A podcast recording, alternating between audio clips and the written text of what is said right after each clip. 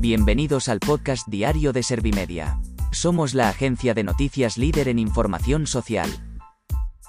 ¿Te has perdido lo más importante que ha ocurrido en la jornada de hoy?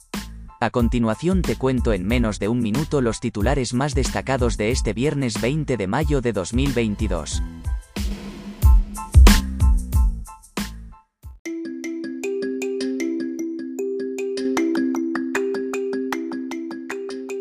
Ayuso, elegida presidenta del PP de Madrid con el 99,12% de los votos de los compromisarios. El gobierno niega tener relación con el rey Juan Carlos y achaca su visita a una decisión personal. Santiago Abascal sostiene que se revisa el empadronamiento de Macarena Olona por miedo al cambio real en Andalucía. Darias confirma que la evolución de los casos de los afectados por la viruela del mono es leve. La incidencia de COVID-19 en mayores de 60 años sube dos puntos, hasta los 848 casos.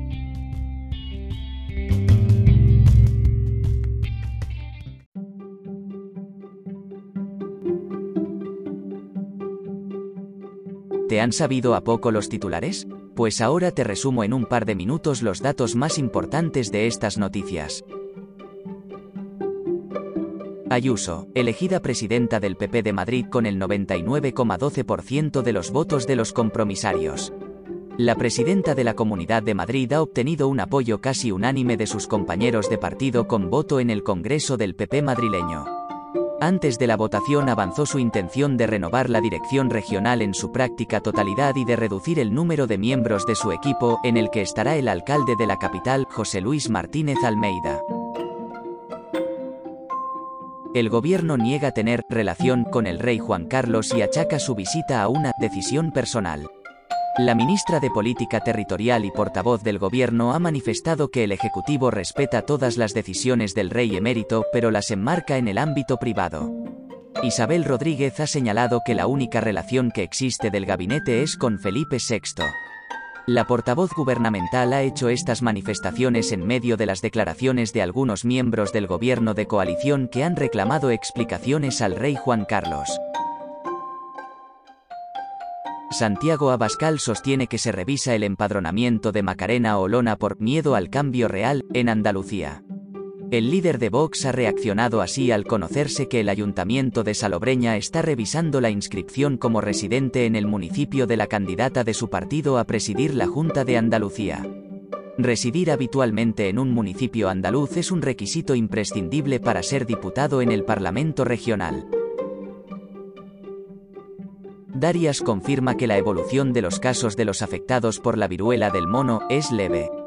La ministra de Sanidad ha manifestado que los síntomas de los pacientes afectados por esta enfermedad son leves por lo que no ha sido necesaria la utilización de ningún tratamiento específico.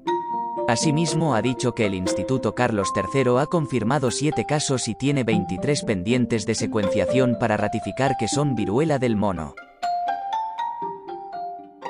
La incidencia de COVID-19 en mayores de 60 años sube dos puntos, hasta los 848 casos.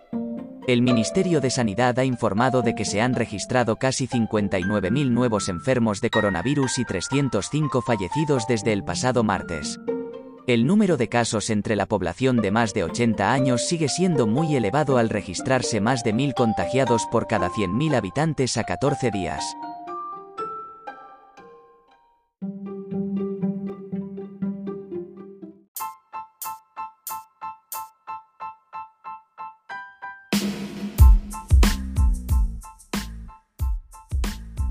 Gracias por escuchar los titulares de la jornada en este podcast de Servimedia.